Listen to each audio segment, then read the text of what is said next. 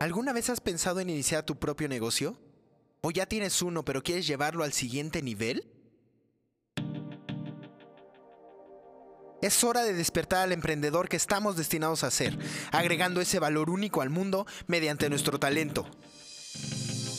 Tenemos solo una oportunidad para impactar al mayor número de seres humanos con nuestro potencial y es nuestra responsabilidad hacerlo. Mi nombre es Cuauhtémoc Cataño. Acompáñame a explorar las prácticas y sistemas más eficientes de los líderes de negocios alrededor del mundo. Por medio de entrevistas, libros y experiencias, te mostraré las herramientas que necesitas para lograr sobresalir en un mercado tan competido como el de hoy y con ello construir un negocio sólido.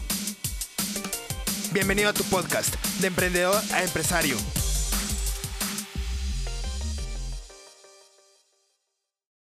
Buenos días, ¿cómo están? Bienvenidos al programa de Emprendedor Empresario. Los saluda Cuauhtémoc Cataño.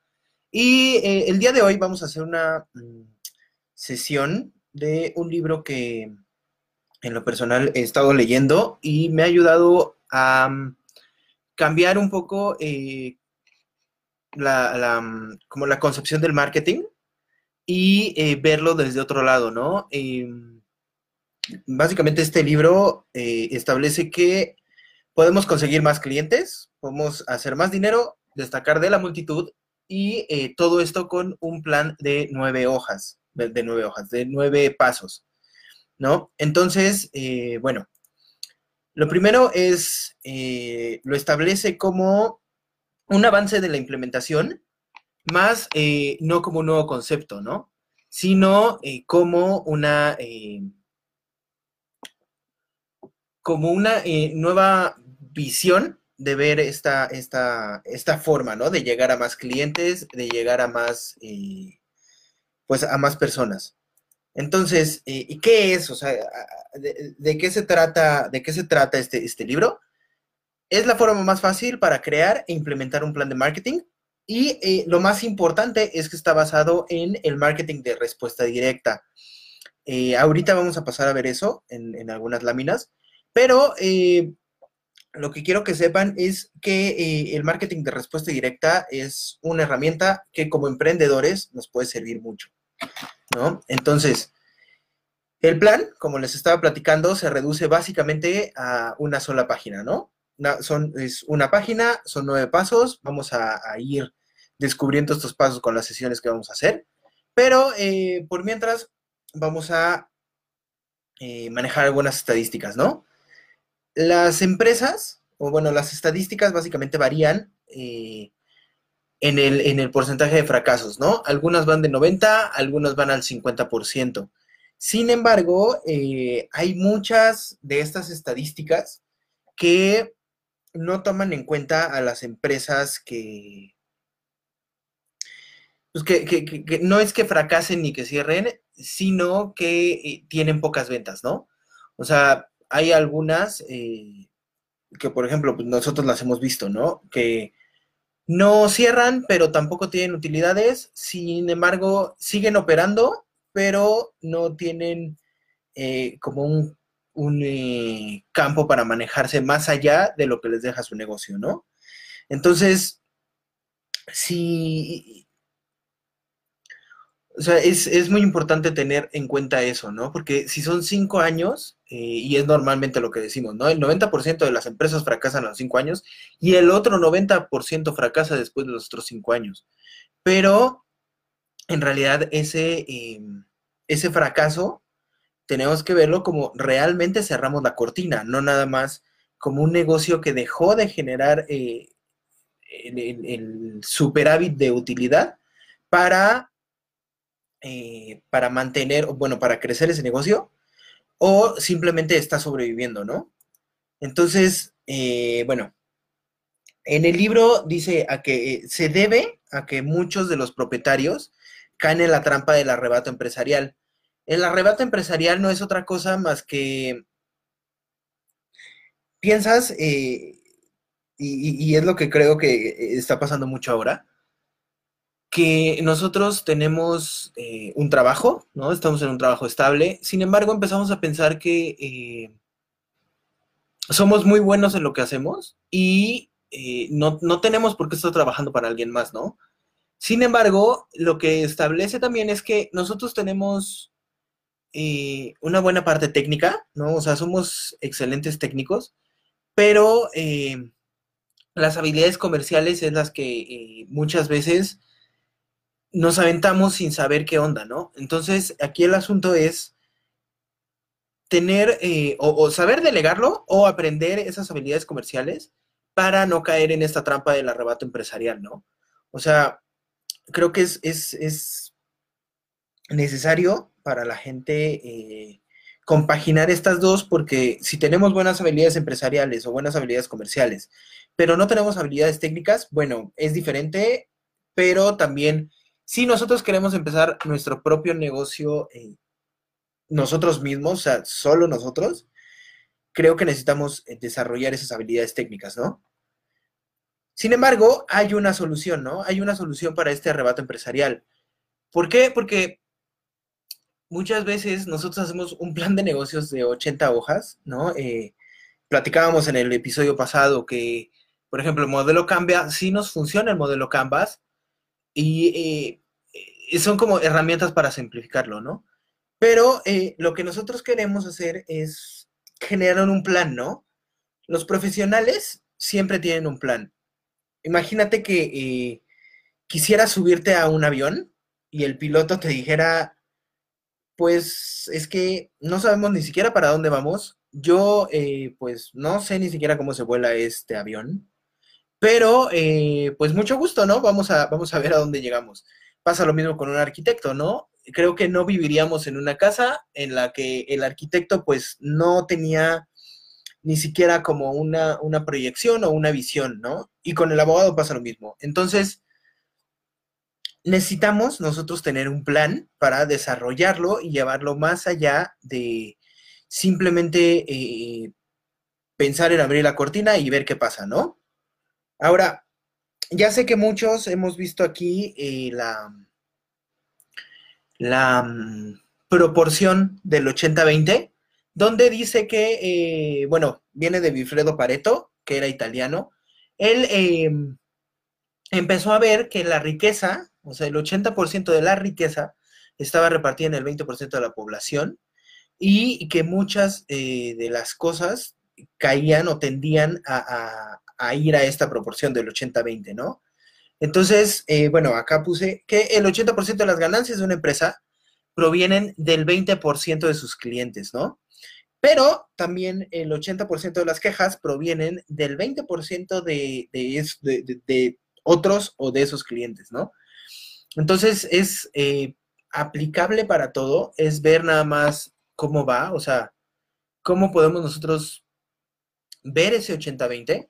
Sin embargo, lo que también eh, establece es que nosotros tenemos, eh, bueno, James Ranco eh, establece que hay un, porcentaje donde dice que el 64% de los efectos provienen del 4% de las causas. ¿Qué quiere decir esto? Que en realidad, aunque nosotros hagamos ese 20% que nos va a dar el 80% de las utilidades, él dice que el 64%, o sea, proviene de un, simplemente de un 4% de lo que hacemos, ¿no? Entonces, todavía es cortar más esa proporción de Pareto y eh, fijarnos en el 4% realmente de lo que está pasando, ¿no? En ese 4% que nos puede dar ese, eh, ese plus y nos puede dar esa ventaja competitiva contra nuestros, eh, contra nuestros diferentes, pues sí, competidores, ¿no? Valga la redundancia. Entonces, ahora vamos a ver otra parte, ¿no? ¿Cuál es el, secreto mejor guardado de los ricos? Nosotros muchas veces como emprendedores empezamos a, a, diseñar nuestros, eh, pues, nuestros negocios, empezamos con el modelo, empezamos con el quizás plan de compensación, empezamos con cómo vamos a hacer las cosas, pero se nos... Eh, se nos, se nos va nuestro, o sea, se nos va el tiempo pensando que eh, cómo podemos ahorrar dinero o cómo podemos mm, hacer que, que, que, o sea, mejorar, optimizar los procesos para ahorrar dinero, ¿no? Aunque esto nos cueste más tiempo. Sin embargo, eh, o sea, los, los, dueños de negocio en problemas piensan así, ¿no? ¿Cómo ahorro eh, dinero? Aunque pues le meta más tiempo. Pero los dueños de negocios exitosos usan el dinero para ahorrar ese tiempo que nosotros eh, muchas veces gastamos, ¿no? ¿Por qué? Porque nosotros sabemos que el dinero puede regresar, o sea, el dinero se renueva, eso no, no, no hay duda, pero el tiempo es nuestro activo más valioso y es el activo que no se renueva nunca, ¿no? Entonces, el tema aquí es empezar a pensar así, empezar a saber que, el tiempo es finito, que el dinero se puede renovar y entonces eh, entender este, este, este, este secreto, ¿no? que básicamente el secreto mejor guardado de los ricos se llama apalancamiento, ¿no? ¿Qué es el apalancamiento? Mucha gente le dice eh, hacer más con menos. Simplemente es cómo podemos, eh, bueno, Robert Kiyosaki lo toma como eh, las ideas de otras personas, el dinero de otras personas, el tiempo de otras personas, para generar más riqueza y generar más impacto en lo que queramos hacer, ¿no? Esto puede ser aplicable, sí, para los negocios, pero también se puede aplicar para, eh, por ejemplo, para tu vida, ¿no? Es, por ejemplo, lo que están haciendo ahorita las, las, las empresas de, de, de, repartición de comida es, oye, pues yo te quito el, el, el, como la molestia de ir de un lado a otro por tu comida y yo te la llevo allá, ¿no? Entonces, eh, esa es una parte de apalancamiento, ¿no? O sea, hay diferentes partes, pero sí es pensar eso, ¿no? En cómo nosotros podemos usar nuestro dinero para tener más tiempo para nosotros. Ahora, ¿qué tenemos que hacer, ¿no? Para, para, para tener más éxito, ¿qué tenemos que hacer? Tenemos que hacer tres cosas, básicamente. Tenemos que prestar atención, ¿no? Prestar atención a lo que estamos haciendo, eh, a cómo lo estamos haciendo, regresamos al segundo capítulo que fue el mindfulness, o sea, estar conscientes de lo que estamos haciendo y del por qué lo estamos haciendo. Hay que expandir las cosas, o sea, ¿a qué me refiero con expandir las cosas? A pensar en grande, ¿no? Las metas SMART, que ya también las dijimos en algún momento, o sea, pensar en algo que sea realista, que tenga tiempo, que sea alcanzable y que sea medible, ¿no? Entonces, no, no, no se trata de, de, de decir que, quizás, ¿no? Porque ahorita en, en, los tiempos que estamos sí se puede generar riqueza, pero eh, pensar que ya para mañana, ¿no? Que es lo que estamos hablando también, vamos a poder tener ya el negocio que el mundo necesitaba, ¿no? Pero podemos empezar, por ejemplo, con un plan a cinco años, ¿no? Este primer año en que me voy a enfocar, en el segundo, en el tercero, en el cuarto, en el quinto. Y lo que vamos a hacer es empezar a juntar todos esos eh, como proyectos laterales, los vamos a ir incorporando y eso va a hacer que crezca más rápido eh, lo que nosotros estamos haciendo y con más orden. ¿Por qué? Porque muchas veces nosotros tenemos 10 ideas que sí son parte de nuestro negocio, pero nosotros, o sea, no las desarrollamos como debe de ser porque estamos pensando que tenemos que desarrollar las 10 al mismo tiempo, ¿no? Entonces, aquí es como centrarte en una, hacer un plan a 5 o 10 años, ¿no? Y empezar a ver qué es lo que voy a hacer en este, qué voy a hacer acá, qué voy a hacer aquí. Y con eso la carga se va a aliviar mucho. ¿Por qué? Porque ya vamos a tener ese plan donde vamos a saber cómo hacer las cosas, ¿no? Y eh, pues regresamos a la, a la lámina pasada. El mayor apalancamiento, ¿no? O sea, cómo puedo aprovechar los recursos para tener más tiempo, para poder generar todavía más impacto y eh, sin tanto esfuerzo, ¿no? Entonces, bueno, vamos a ver algunos tipos de apalancamiento. Mm, la negociación, o sea, es, un muy buen apalancamiento. ¿Por qué? Porque tener técnicas de negociación nos puede eh, aumentar la, la, productividad de la empresa en un 50-60%. El servicio al cliente también. ¿Por qué? Porque la comunicación, o sea, entre empresa y cliente ya cambió. Entonces lo que tenemos que ver es cómo podemos hacer esa experiencia eh, integral para que la gente venga y entonces empieza a ver lo que nosotros estamos haciendo y sienta que la empresa está cercana, ¿no? Lo que no queremos es una empresa que, que sintamos que está fuera de, del alcance de la gente y que sea muy complicado llegar a nosotros. Y por último, la comunicación social, ¿no? La comunicación social también puede ser una, eh, una parte muy importante. ¿Por qué? Porque como nosotros comunicamos nuestra misión, nuestra visión hacia el mundo, también puede tener un impacto muy grande, ¿no? O sea, es, es cómo proyectamos, qué imagen estamos creando alrededor de esto y cómo lo estamos comunicando.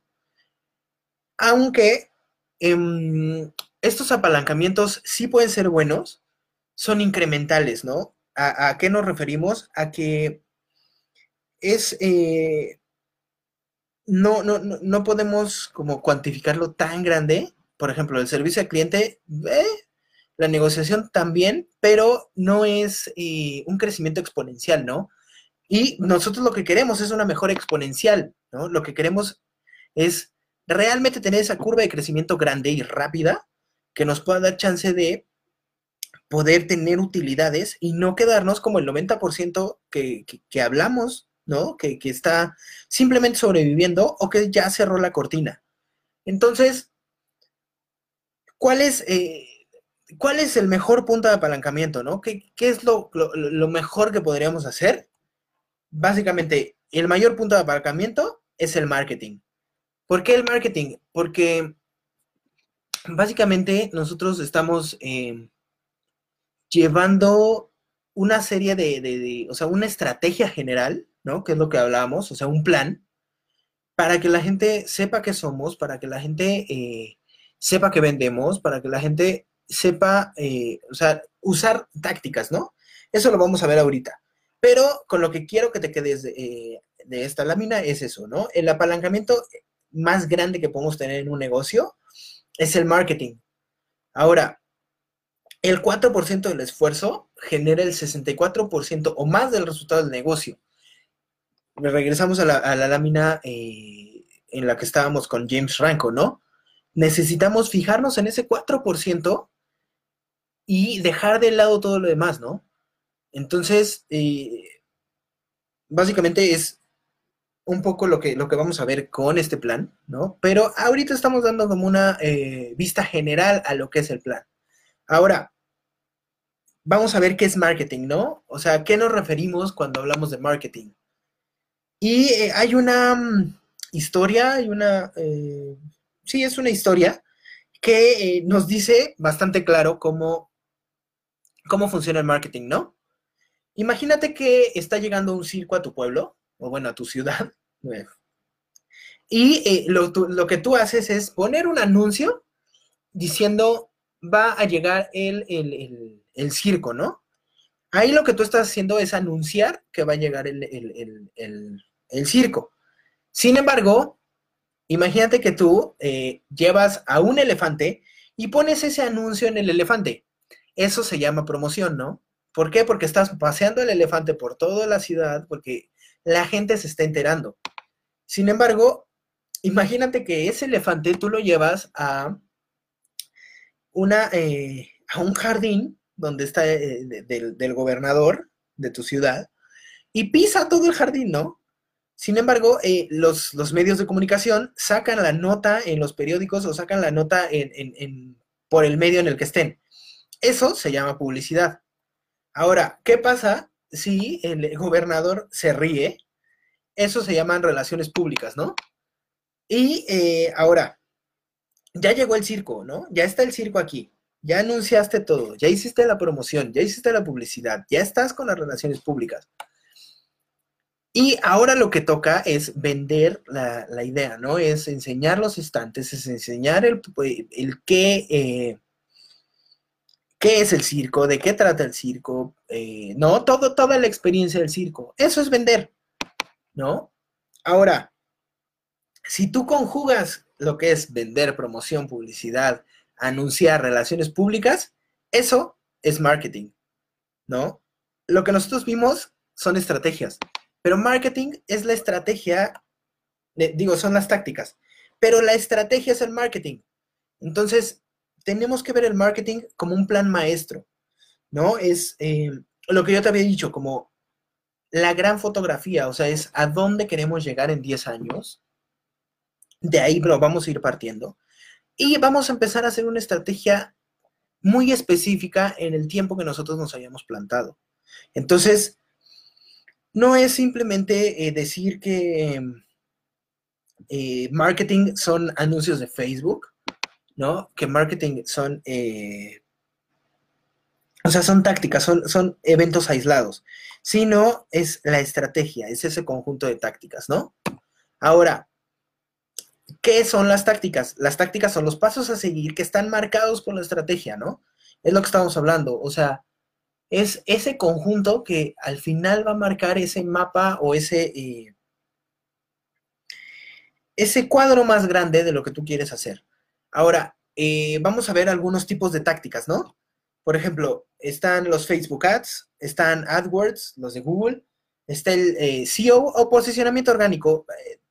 básicamente lo que quiero con Velocity Network también es que la gente entienda eh, en lenguaje como llano y simple, ¿no? Porque muchas veces ponemos SEO, ponemos AdWords, ponemos sí. Pero, por ejemplo, eh, son anuncios de Facebook, son los anuncios de Google, ¿no? Los que salen en la página principal de Google, los que dicen anuncio, esos están pagados por AdWords. Eh, hay dos tipos de, de, optimización, por decirlo así, de, búsqueda en Google. Una es el eh, SEO, que es el crecimiento orgánico, y por medio de palabras clave nosotros vamos a poder posicionar o poner nuestra página lo más arriba que se pueda. Está el otro que es el posicionamiento pagado, que ese posicionamiento pagado se llama eh, SEM, ¿no? S-E-M. Ahora, eh, otra táctica es, por ejemplo, este podcast. otra táctica puede ser el video en vivo que estamos grabando también. ¿No? Es como podemos eh, generar con una pieza o con un material diferentes medios de comunicación. Y esas tácticas eh, va a valer para, por ejemplo, algún eh, abogado. Puede ser que no le guste quizás el podcast, pero diga, ok, vamos a hacer un blog, ¿no? O ¿por qué a veces Google o por qué a veces Facebook? Depende lo que queramos hacer. O sea, en, una, en un curso eh, vimos que había como, partían los, las estrategias de marketing en dos, ¿no? Bueno, la, la estrategia de anuncios en Facebook y en Google. La primera era el marketing de intención, ¿no? Que el marketing de intención es básicamente el de Google, que lo que, lo que dice es que eh, la gente ya está, o sea, está buscando, ¿no? La, la, lo que tú estás ofreciendo. O sea, eh, no tanto tu marca, sino el producto o el servicio genérico de la marca. Eso lo vamos a ver también eh, en, otro, en otro episodio. ¿Por qué? Porque hay cinco fases eh, de, nuestros clientes que necesitamos llevar por nuestro embudo para que al final los podamos fidelizar y podamos tener una relación de confianza con ellos, ¿no? Pero bueno, eh, depende qué es lo que quieras. Por ejemplo, el de intención, la gente ya está buscando eso. Entonces, tú puedes estar en Google, pero en Facebook la gente quiere socializar, quiere contar, o sea, quiere que le cuenten una, buena historia. También hay gente que está buscando, sin embargo, acá lo que se hace es eh, interrumpir, si tú te das cuenta, se interrumpe el feed o se interrumpe los videos o se interrumpe eh, en, la, parte derecha de, de la barra, se interrumpe como esa comunicación con tus amigos para poder llegar a más gente. Eso es marketing de interrupción. Entonces, depende, ¿no? O sea, depende qué, qué, queramos hacer con cada negocio, es la táctica que nosotros vamos a usar para ellos, ¿no? Entonces, necesitamos saber bien qué buscamos, cuál es el perfil de ese negocio, cuál es el perfil quizás de nuestro negocio también, ¿no? O sea, es, esto es aplicable si quieres tener una agencia o si quieres generar tu propio negocio, ¿no? Que es algo, eh, por ejemplo, lo que nosotros hacemos con, la mensajería y estamos haciendo con Network es eh, los anuncios de Facebook, estamos haciendo podcast, estamos haciendo videos, pero es porque eh, en la forma que nosotros establecimos como, o sea, la estrategia marketing es esa, ¿no? Es qué canales de comunicación vamos a usar, cuál es nuestro mercado objetivo, pero bueno, eso lo vamos a ver en cuando entremos a la fase de antes de este plan de marketing, ¿ok? Entonces, vamos a ver cómo vamos a planear esa estrategia, o sea, qué, qué necesitamos tener en consideración cuando estamos planeando la estrategia. Primero es ver las necesidades, ¿no? Lo, que estábamos eh, platicando en la, diapositiva anterior es ver qué necesidades tiene ese cliente o qué necesidades tiene tu negocio, ¿no? O tiene el mercado. Entonces, es, eh, ese avatar del que hablamos también es cómo eh, lo planeamos, qué necesidades tiene, qué es lo que, lo que, lo que realmente está buscando, ¿no? Después, el otro paso puede ser modelar, eh, modelar un negocio que tú veas que tiene éxito, ¿no? Sin embargo, hay un error que a veces se comete con este, con este modelado. Ahorita lo vamos a ver. Pero eh, sí es tomar las prácticas que, nos puedan funcionar para eh, poder aplicarlas a nuestro negocio, ¿no? Y la estrategia también son unos pasos a seguir, ¿no? Es cómo vamos a aplicar la táctica, cómo vamos a seguir esa estrategia para poder llegar al fin que nosotros queremos. Ahora vamos a ver cuál es el error más grande al empezar, ¿no? Nosotros, ¿qué queremos? Por ejemplo, eh, te voy a poner un ejemplo con calzado.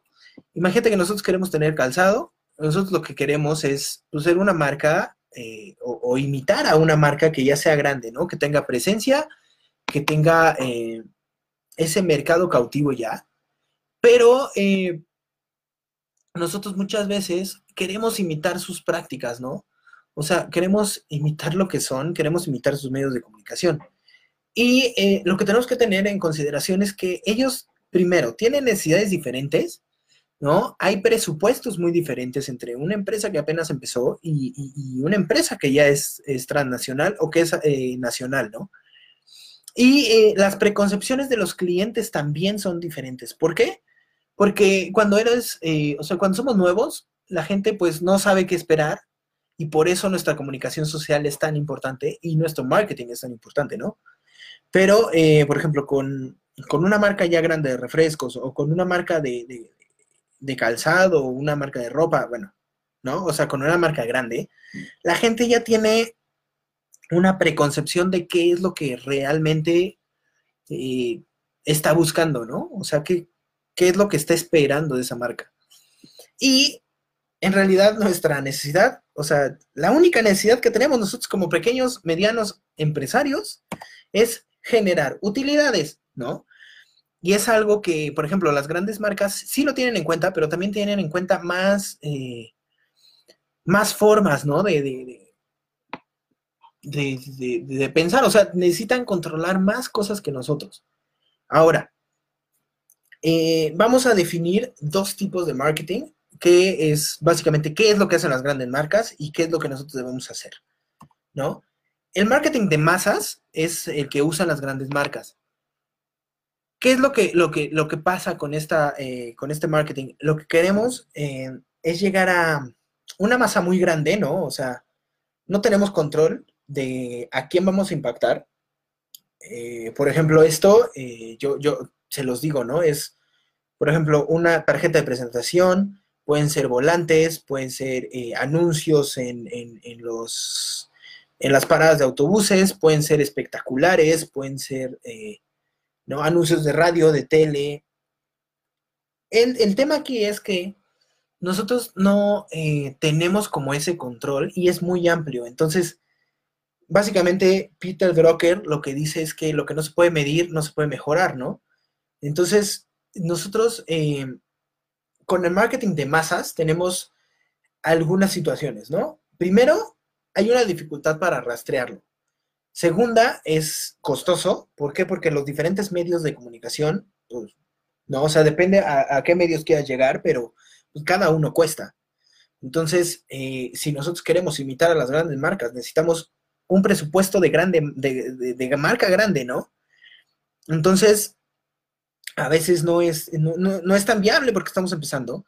Y en lo que te estaba diciendo, ¿no? El público es demasiado amplio. O sea, no tenemos un nicho, no tenemos algo que, realmente nos marque una pauta de qué es lo que queremos hacer, ¿no? Entonces, la pregunta aquí es, ¿qué, marketing podemos usar, no?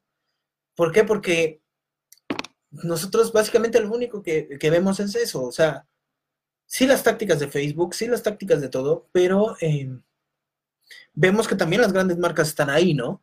Sin embargo, eh, ellos van a un público, te repito, amplio, ¿no? O sea, lo que estábamos platicando en, la diapositiva anterior. Entonces, ellos tiran como la red y a ver qué pescan. Entonces, eh, acá lo que hacemos nosotros es, es, o sea, lo que podemos usar nosotros es algo que se llama marketing de respuesta directa. Fue lo que te estábamos, eh, bueno, de lo que estábamos platicando hace como 10 diapositivas. ¿Qué es el marketing de respuesta directa? Es, es una rama muy particular donde eh, tenemos nosotros una ventaja competitiva, ¿no? ¿Por qué? Porque eh, sí se puede rastrear, tiene muchas ventajas, ¿no? Tiene, tiene muchas bondades. Y aparte de todo, se puede hacer con un presupuesto muy pequeño, ¿no? Eh, pequeño, estamos hablando de 5, 10 mil pesos, pero en realidad una campaña de publicidad normal, o, bueno, tradicional, ¿no? Como tal, lo que estamos platicando, no cuesta 10 mil, 20 mil, cuesta 100 mil, 200, medio millón, o sea, entonces acá la ventaja que nosotros tenemos es eso, un presupuesto muy pequeño que podemos nosotros aprovechar a nuestro favor, ¿no? Ahora, ¿en qué se enfoca el marketing de respuesta directa? Se enfoca en problemas específicos y los ve desde una perspectiva diferente. ¿No? O sea, ¿qué es lo que le duele a mi audiencia? ¿Qué es, qué es lo que...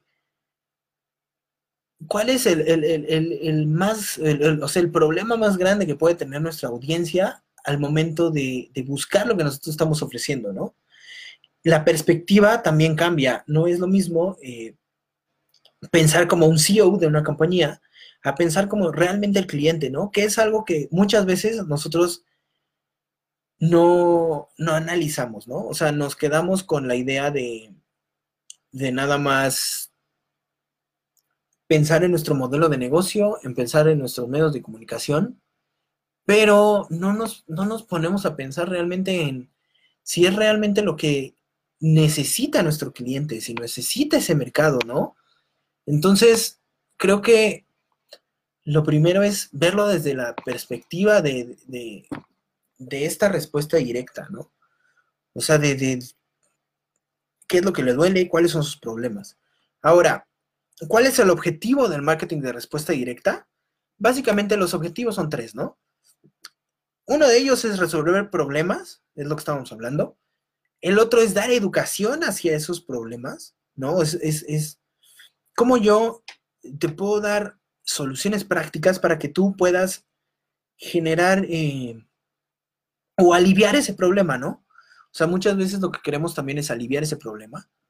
Y lo que damos son soluciones específicas a esos problemas, ¿no? ¿Por qué? Porque ya lo vimos desde una perspectiva diferente, porque ya sabemos qué problemas tiene, ¿no? Entonces, básicamente estos son como eh, los tres problemas que el marketing de respuesta directa nos puede ayudar a resolver. ¿Y eh, para qué está diseñado, no?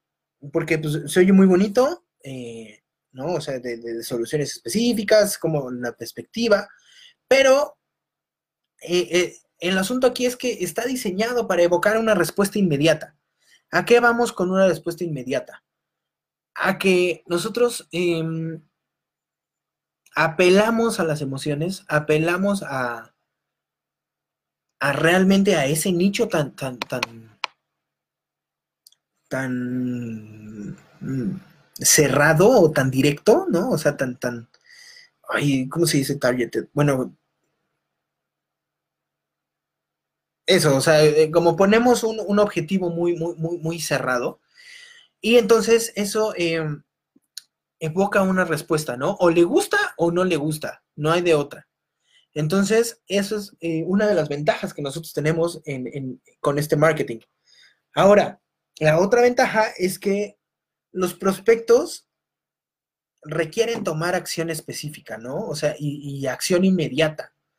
Por ejemplo, eh, muchas veces, y es lo que hablamos también, es en un sitio web, ¿no? Eh, ellos simplemente ven un folleto, sí ven una forma de comunicarse contigo, pero no hay una guía específica hacia dónde llevarlos para eh, que tengan ese acompañamiento de nosotros, ¿no? O sea, nosotros nada más ponemos como los datos en la página de internet y pues está padre que llegue la gente y vamos a ver qué pasa, ¿no? Sin embargo, lo que obliga, eh, a lo que nos obliga este marketing de respuesta directa es a acompañar al prospecto a tomar una acción específica, ¿no? Por ejemplo, eh, hay que, eh, cómo suscribirse a un mail, pedir información por teléfono, realizar un pedido, dirigirlo a otra página web, ¿no? O sea, es, eh, nosotros con los embudos, por ejemplo, es cómo podemos llevar ese proceso para que la gente vaya pasando de una página a otra y vaya teniendo esa información y esa educación que nosotros le queremos dar, ¿no?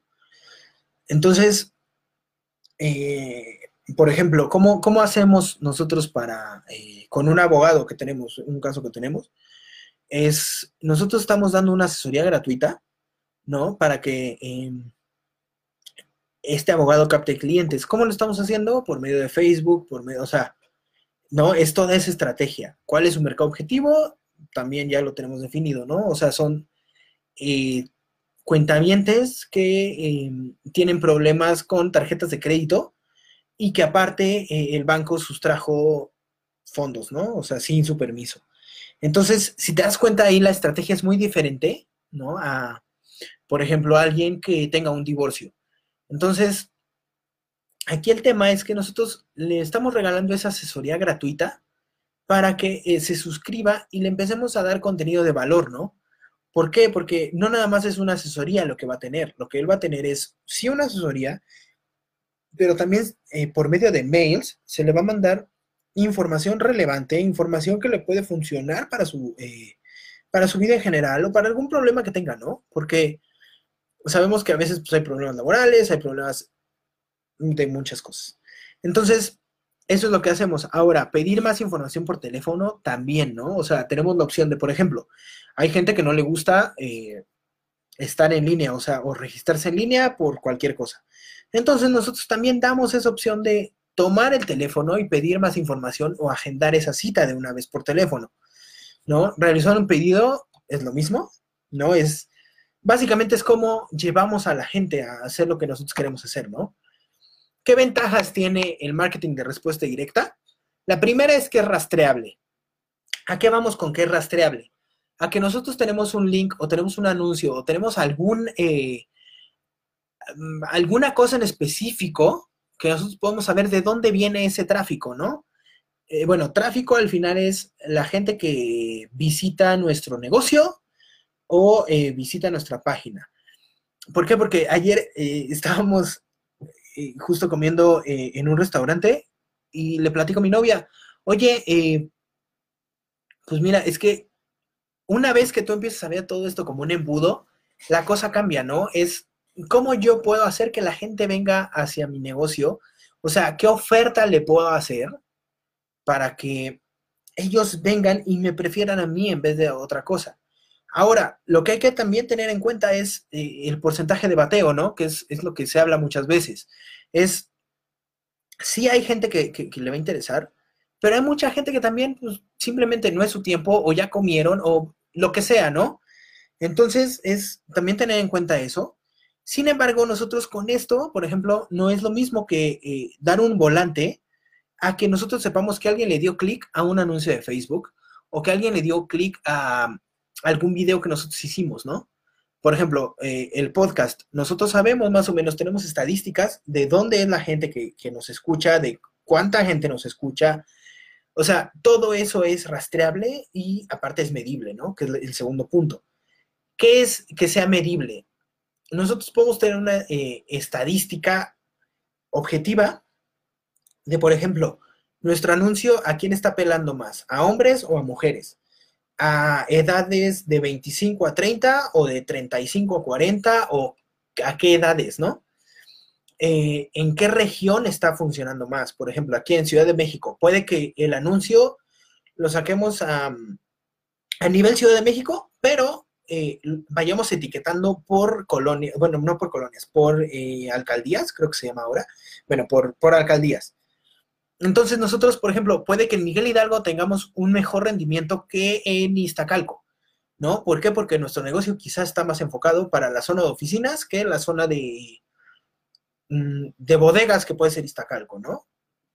Entonces, nosotros podemos medir todo esto y podemos mejorar la, la, la campaña que estamos haciendo, o bueno, más bien la campaña no, sino la estrategia que estamos siguiendo, ¿no? Ahora, otra, otra cosa que usa son titulares convincentes y que apelan a las emociones, ¿no? ¿Por qué? Porque muchas veces eh, nosotros vemos anuncios y pues simplemente hay anuncios que no nos, no nos dicen nada, ¿no? O sea, es como, no nos transmite ningún beneficio, es simplemente como algo informativo. Y lo que nosotros hacemos con, con el marketing de respuesta directa es utilizar esos titulares para apelar a la emoción de la gente y para, como te digo, ¿no? O sea, esos, esos problemas específicos que ya delineamos es lo que nosotros vamos a hacer para llegar a ese público. Entonces, estamos, estamos haciendo un nicho más específico, ¿no? Que es, es lo que sigue.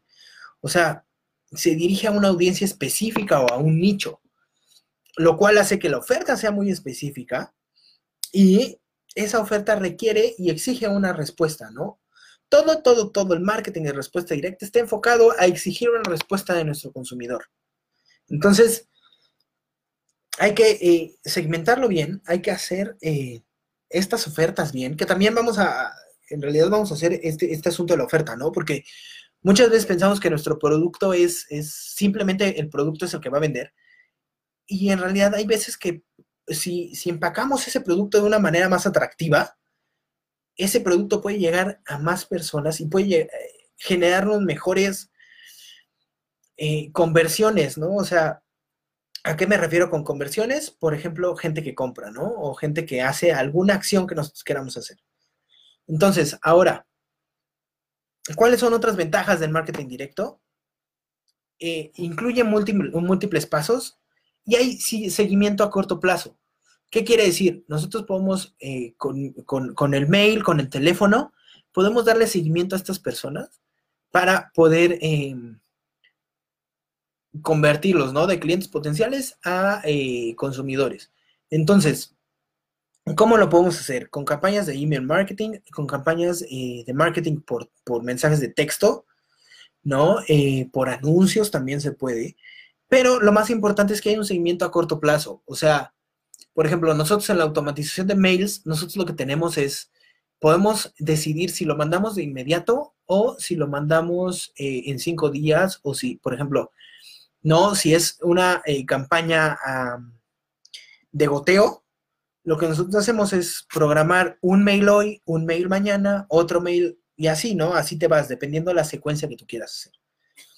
Y em, lo que también nos da es que ese, seguimiento va a, mantener la relación con los clientes potenciales para que después los podamos convertir, ¿no? que repito, la conversión es eso, cómo pasarlos de potenciales a consumidores.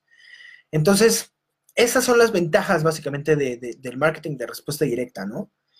Y eh, si te das cuenta, es más fácil apalancarse de, estas ventajas que del marketing de, masas, ¿no?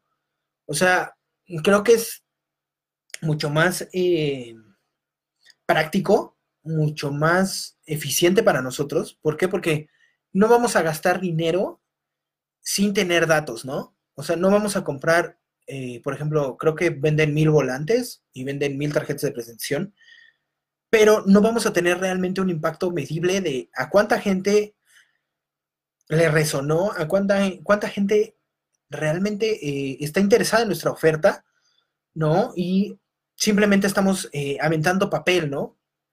Entonces, lo que yo te digo es esto, ¿no? Que hagas un marketing de respuesta directa con estos pasos, que en realidad esta presentación va a estar en el grupo de, emprendedor empresario, para, para, que lo consultes, para que la puedas eh, checar y eh, para que no nada más te quedes con el podcast, ¿no? Y no nada más te quedes con el video. O sea, tenemos las tres, las tres, ¿no? Puede ser video, puede ser texto o puede ser por medio de eh, el audio.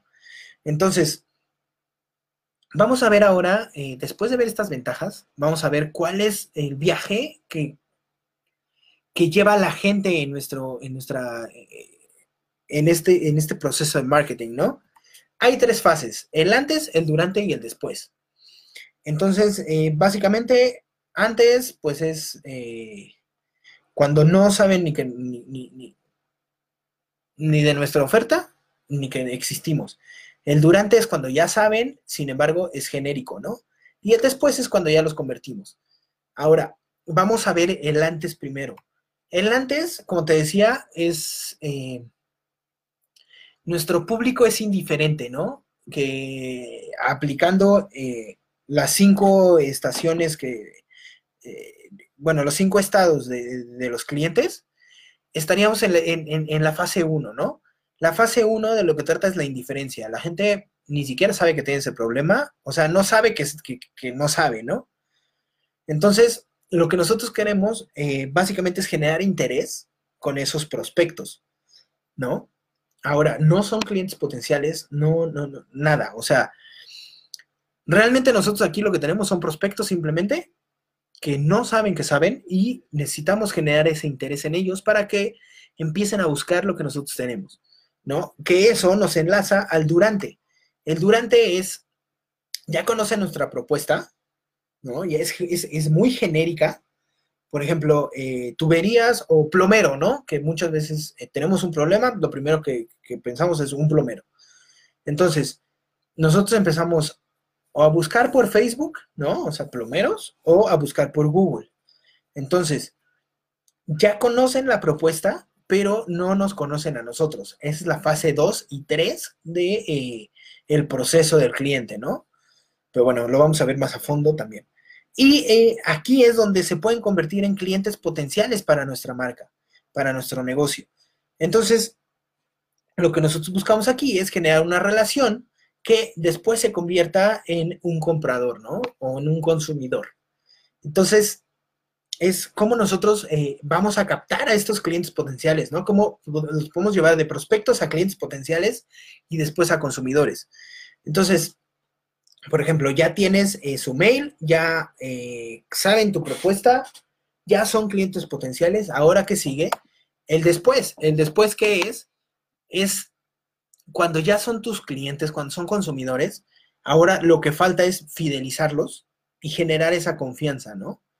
¿Por qué? Porque muchas veces eh, la experiencia post-compra también es muy importante, ¿no? La gente, nosotros podemos tener el producto y nosotros sabemos que tenemos un producto que puede cambiar la vida de, las personas, pero ellos no lo van a saber hasta que no compren y hasta que no prueben nuestros productos, ¿no? Entonces, de eso se trata el después, es, es cómo fidelizamos a ese cliente, cómo generamos esa confianza para que al final nos pueda referir a más personas y también pueda seguirnos consumiendo mes con mes o bueno, dependiendo eh, de lo que trate tu producto, ¿no? O tu servicio.